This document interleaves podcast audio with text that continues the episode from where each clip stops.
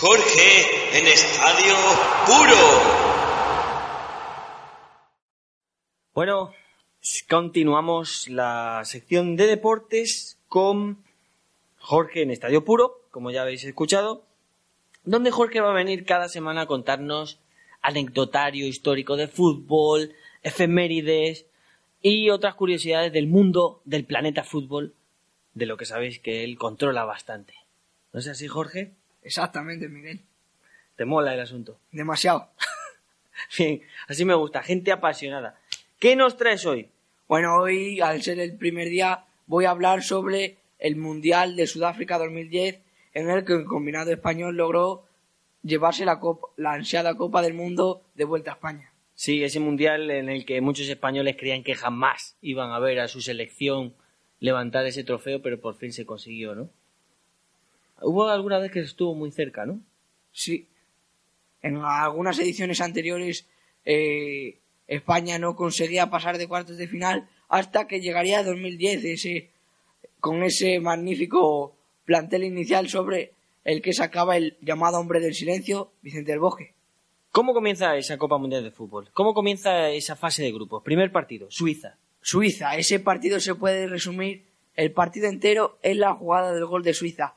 Un balón que no llega a Puyol, le da luego a Casilla, rebota en la pierna del futbolista suizo y se acaba introduciendo en el fondo de las mallas de la portería. Es una jugada de churro, como podríamos decir, y así llevarían los tres puntos los suizos. Bueno, empieza muy mal la selección, pero en el segundo partido contra Honduras se arregla la cosa, ¿no? Se arreglaría por, por medio del Guaje Villa. Hace una jugada saliendo del regate de dos de dos rivales hondureños y casi cayéndose eh, consigue impactar bien con el balón y pone el balón a una altura que no llega al portero. La fase de grupos eh, parece que se endereza, pero quedaba el partido trascendental para decidir los dos primeros puestos, y es contra Chile. Ese partido, eh, España salió con la autoridad del que quiere llevarse los tres puntos. Lo demostró durante todo el partido y también con su juego. España combinaba en el centro del campo con Busquets, y este Xavi, pero le costaba llegar arriba, le costaba encontrar la puntería, hasta que vino una jugada rápida, dos, tres toques entre Xavi Hernández, Andrés Iniesta y David Villa, que el manchego culminaría al palo largo del portero chileno. Y es así como pasamos a octavos, ¿verdad? Donde nos va a tocar con una selección ya de bastante dureza, que es Portugal. Venía la Portugal de Cristiano Ronaldo, una de las favoritas y candidatas a llevarse la Copa Mundial. Pero ese partido de España lo plantea perfectamente, sabiendo y conociendo cómo juega su rival. El hombre del silencio, Vicente del Boje, sale con el equipo a la posesión y a jugar, a llegar a la portería portuguesa para hacer goles. España no lo conseguiría hasta mm, la mitad del segundo tiempo, en la que entraría Fernando Llorente, en, esa época jugador del Athletic Club de Bilbao. la, la misión de Fernando Llorente sería sujetar a los centrales, Bruno Alves y Ricardo Carballo, y bajar los balones aéreos, como, hacen, como hacía en su club. Exactamente, en su club, en el Atleti ese es el juego. ¿Y cómo se resuelve el partido? Pues se resuelve en una jugada que la toca Xavi Alonso para Iniesta, Iniesta se la da a Xavi, y Xavi Hernández da un tacón atrás para David Villa que con la zurda tira el portero la rechaza y después el asturiano consigue impactar con el balón fuerte, el balón da arriba en el larguero, rebota abajo en el suelo y se acaba introduciendo en la portería. Muy bien. Pasamos a cuartos. A ver, la barrera de cuartos, si se superaba, nos encontramos con una selección latinoamericana que está acostumbrada a aguantar bastante en defensa, a resistirse, que es Paraguay. Paraguay salió con un sistema de aguantar el 0-0 los 90 minutos reglamentarios. Salió con un sistema defensivo, a no dejar jugar a España a su toque, a su, a su magia. Pero siempre, España siempre encuentra el hueco. Y para eso, por eso están ahí Xavi Hernández y Andrés, Andrés Iniesta tocando y llegando a tres cuartos de campo. Ahí ya España empieza a generar el peligro, ya lo que se cuece ya va llegando arriba. ¿Y cómo se resuelve? ¿Cómo se resuelve el partido? Porque al final es una otra victoria por la mínima. ¿Cómo se resuelve? Es una jugada que, que salen los Andrés Iniesta y Xavi Hernández rápidamente de los dos tres toques y después Cer Fábregas dejaría el balón atrás, David Villa tira, dan el palo izquierdo, dan el palo derecho y se, se consigue el balón entra. Vale.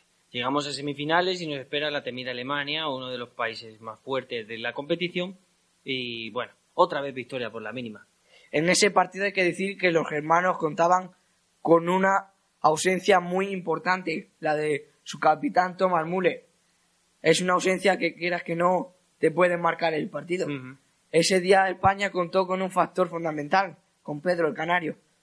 Cada intensidad que le pone al balón, cada ganas de llegar arriba, y España lo notó en su juego. Pero los alemanes se resistirían hasta el segundo tiempo, en la que una jugada del Barça, hecha del Barça, por jugadores del Barça, llegaría al gol. La pone Xavi Hernández, Villa bloquea a Neuer y, de- y entraría Carles Puyol como un avión para Testarazo. testarazo y para adentro. Eso es, todos recordamos esa imagen. Y se llega a la final. Un país de toque, Países Bajos, Holanda, en el cual pues estuvo muy de tú a tú en todo el partido. Fue un partido que los, los holandeses salieron muy agresivos. Entradas a jugadores del calibre de Iniesta, Xavi Hernández. Recordamos que la, la de la el de- patadón a la altura del pecho de de Jong a Xavi Alonso. Una jugada muy fea que el árbitro no penalizó.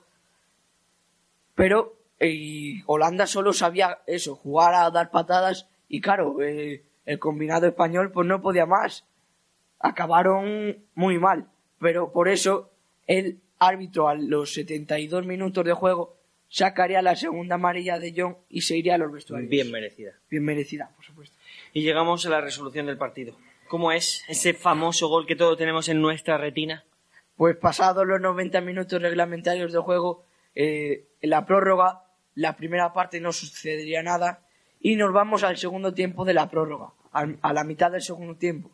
En el minuto 112, una jugada que despeja Sergio Ramos, Jesús Navas recorre la banda, la da al medio Iniesta, Ahí Iniesta está. Mira, Fábregas, mira, mira, los pelos de punta, mira, mira.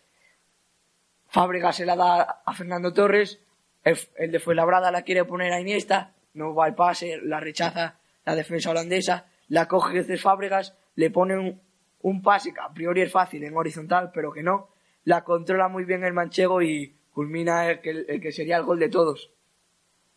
Iniesta de mi vida. Iniesta de mi vida, el Iniestazo. Eso es. Y campeones del mundo. Qué momentazo. ¿Recuerdas tú dónde estabas en ese momento? En casa, Viéndolo con la familia. en el sofá tumbado. bien, bien. Subidón, ¿no? Subidón. Bueno, pues nada. Hasta aquí la sección de Jorge en Estadio Puro. De esto va a tratar semana tras semana. Espero que os haya entretenido, sobre todo para los amantes de fútbol. Los que no sean muy amantes de fútbol, directamente que no vean el vídeo. Así de claro lo decimos, ¿verdad? Exactamente. Bueno, muchas gracias. a, a ti.